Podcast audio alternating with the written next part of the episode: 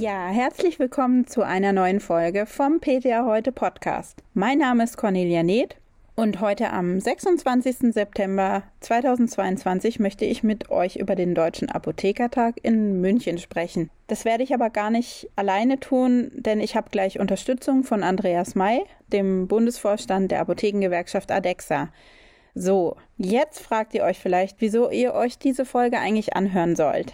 Berufspolitik, Apothekertag, das ist ja alles ganz langweilig, aber eigentlich ist die Antwort ganz einfach. Es geht um euch und es geht um euren Beruf.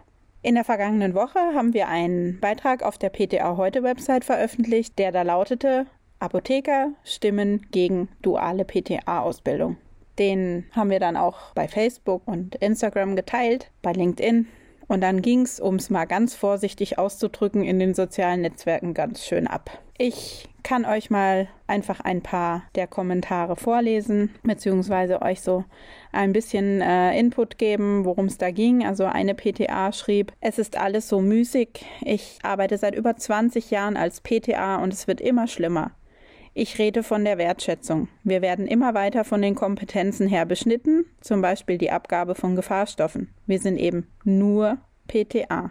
Oder der Berufsstand schaufelt sein eigenes Grab. Wer Böses denkt, die Vorortapotheken sollen ja eh weg, damit alles online geht.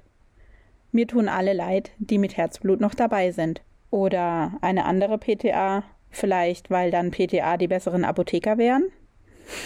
vielleicht liegt es auch einfach daran, dass das nicht leistbar ist in der Apotheke. Wer hat denn so viel Zeit, eine PTA dual auszubilden? Wenn man sich hier so durch die Kommentarspalte scrollt, wird deutlich, es fehlt an Wertschätzung und es fehlt an Attraktivität im PTA-Beruf. Und genau das war auch der Grund für einen Antrag beim Deutschen Apothekertag, der kam aus dem Saarland. Aber jetzt erstmal ganz kurz vorab erklärt, was passiert eigentlich beim Deutschen Apothekertag? Der Deutsche Apothekertag ist die Hauptversammlung der deutschen Apothekerinnen und Apotheker und der wird jedes Jahr im Rahmen der Expo Farm veranstaltet. Die letzten beiden Jahre pandemiebedingt konnte das nicht so stattfinden. Also 2020 wurde der Apothekertag komplett abgesagt und 2021 war es eine hybride Veranstaltung mit wenig Vorortteilnehmern, die dann ähm, live übertragen wurde, wo die Delegierten dann auch online abstimmen konnten. Kurzum geht es beim Deutschen Apothekertag um Berufspolitik für die Apothekerschaft und prinzipiell kann auch jeder deutsche Apotheker den Apothekertag besuchen. Der Eintritt ist frei, man braucht nur eine spezielle Eintrittskarte zur Expo Farm. Ja, zu jedem der sogenannten Beratungsgegenstände, das ist zum Beispiel der Geschäftsbericht, der Abda oder die Anträge, die die Delegierten einbringen, findet dann eine Aussprache statt. Die Delegierten dürfen dabei sprechen und natürlich auch die Mitglieder von Vorständen, Geschäftsführung der Abder, dem Bundesverband der Deutschen Apothekerverbands, der Berichterstatter, Präsidenten, Vorsitzende, die Geschäftsführer, also alle möglichen Leute, ganz wichtige Menschen, geladene Gäste und eben auch einzelne Mitglieder, Apothekerinnen und Apotheker, die Delegierte ihrer Mitgliedsorganisation sind.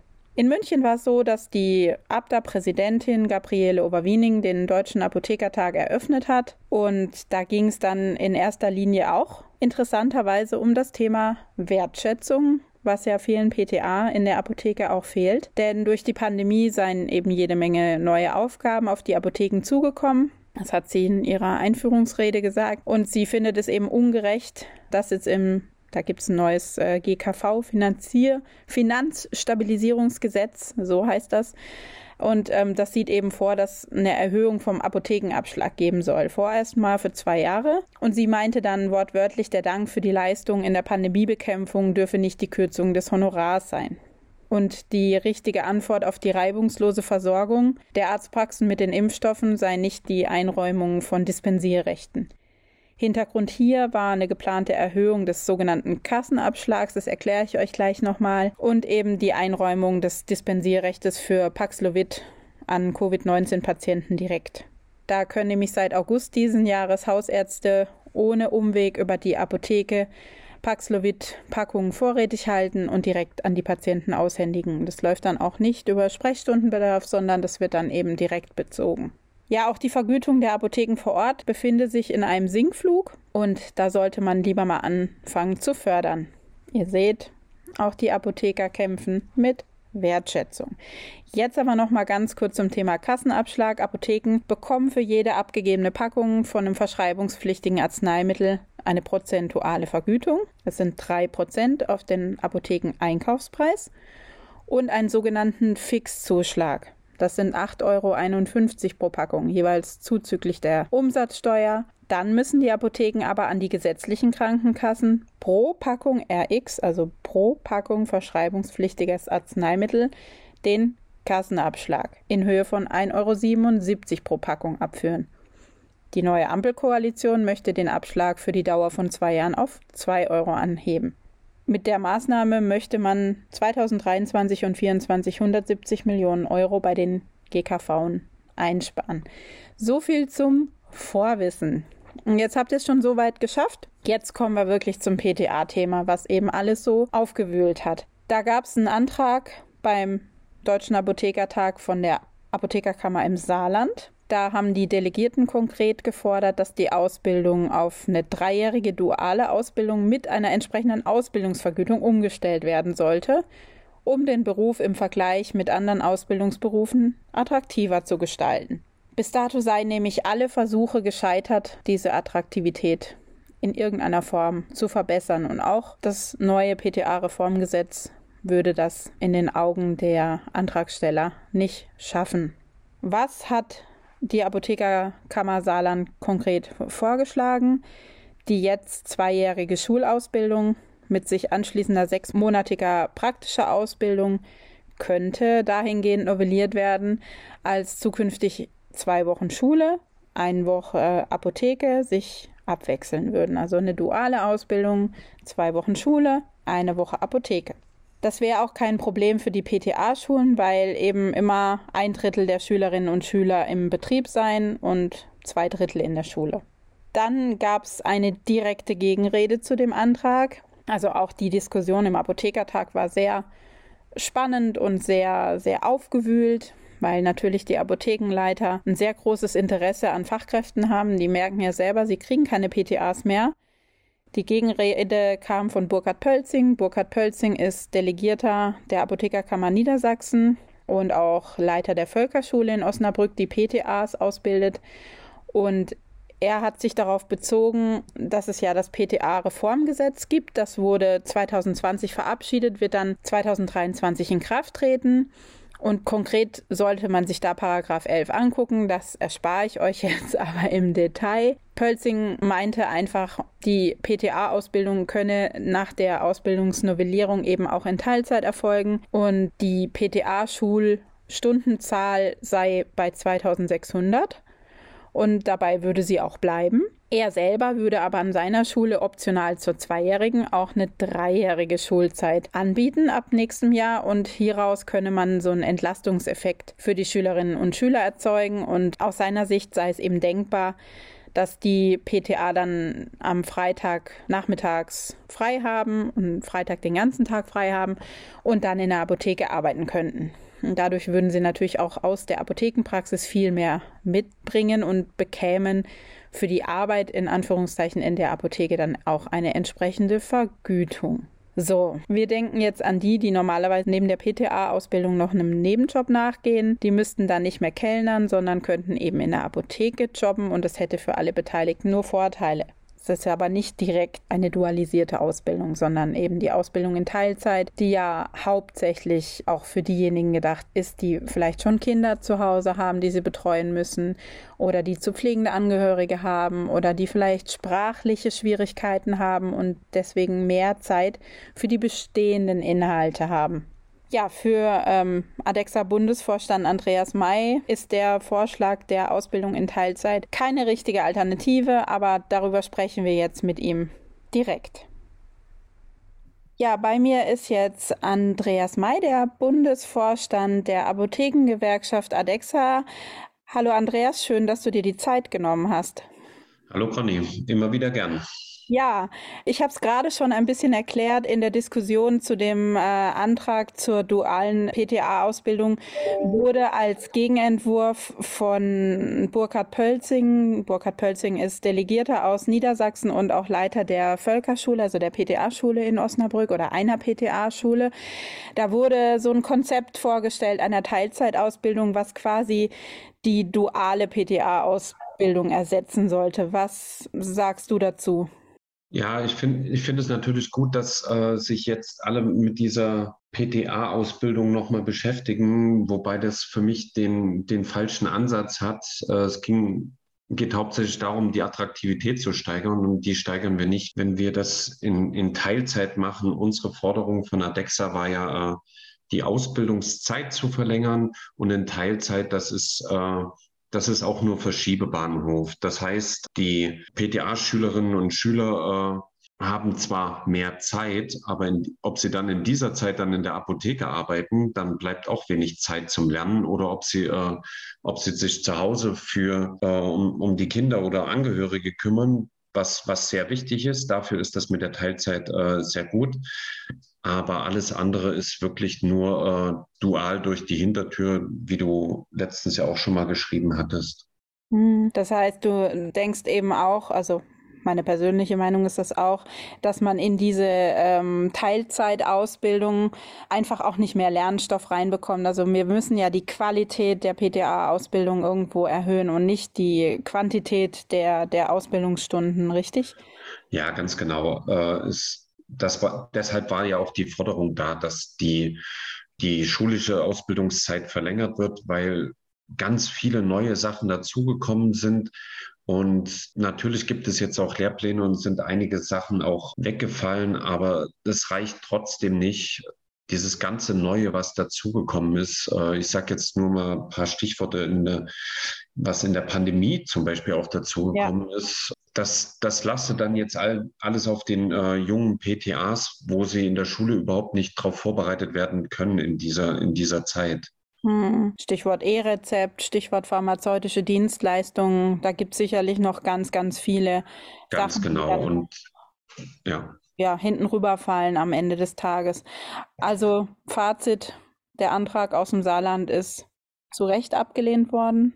Ja, das finde ich auch. Ich fand auch gut, dass Herr Pölzing eine, eine Gegenrede äh, gemacht hat, aber mit der, mit der Teilzeitausbildung, das, das finde ich und äh, auch die Fachgruppe der PTAs bei ADEXA nicht gut. Und wir haben uns darüber in unseren Kreisen auch schon drüber unterhalten mit Michaela, der Leiterin von der Berufsgruppe bei den PTAs. Die sieht das ganz genauso und ja, die ja auch Lehrerin noch an der PTA-Schule ist und das ja direkt auch mitbekommt. Ja, dann gab es noch einen Ganz weiteren genau. Antrag beim Deutschen Apothekertag aus Brandenburg. Ähm, da dreht es sich um eine Art von Ausbildungsvergütung. Mit dem sollte dann der Gesetz, also der Apothekertag soll den Gesetzgeber auffordern, eine Grundlage zu schaffen, dass PTA während der schulischen Ausbildung schon eine Art Ausbildungsvergütung bekommen. Jetzt wird man sich natürlich fragen, woher soll es kommen? Aber ähm, was sagst du denn dazu? Diesen Antrag kann ich nur begrüßen, wenn die äh, Schülerinnen und Schüler äh, während der Ausbildung Geld bekommen. Auch da ist es wieder, äh, es geht um die Attraktivität, die man damit steigern möchte. Finde ich sehr gut. Aber wie du auch schon gesagt hast, wo soll es herkommen? Wir können nicht in irgendwelche Töpfe greifen, die mit anderen äh, Berufen vergleichbar sind. Das geht einfach nicht. Und wichtig ist auch, dass bundesweit jetzt erstmal die, die Ausbildung schulgeldfrei ist. Ja. Da ist man natürlich schon auf, auf einem guten Weg. Und wenn da irgendwo Geld herkommt, dann, dann hören wir uns nicht Nein sagen. Ne?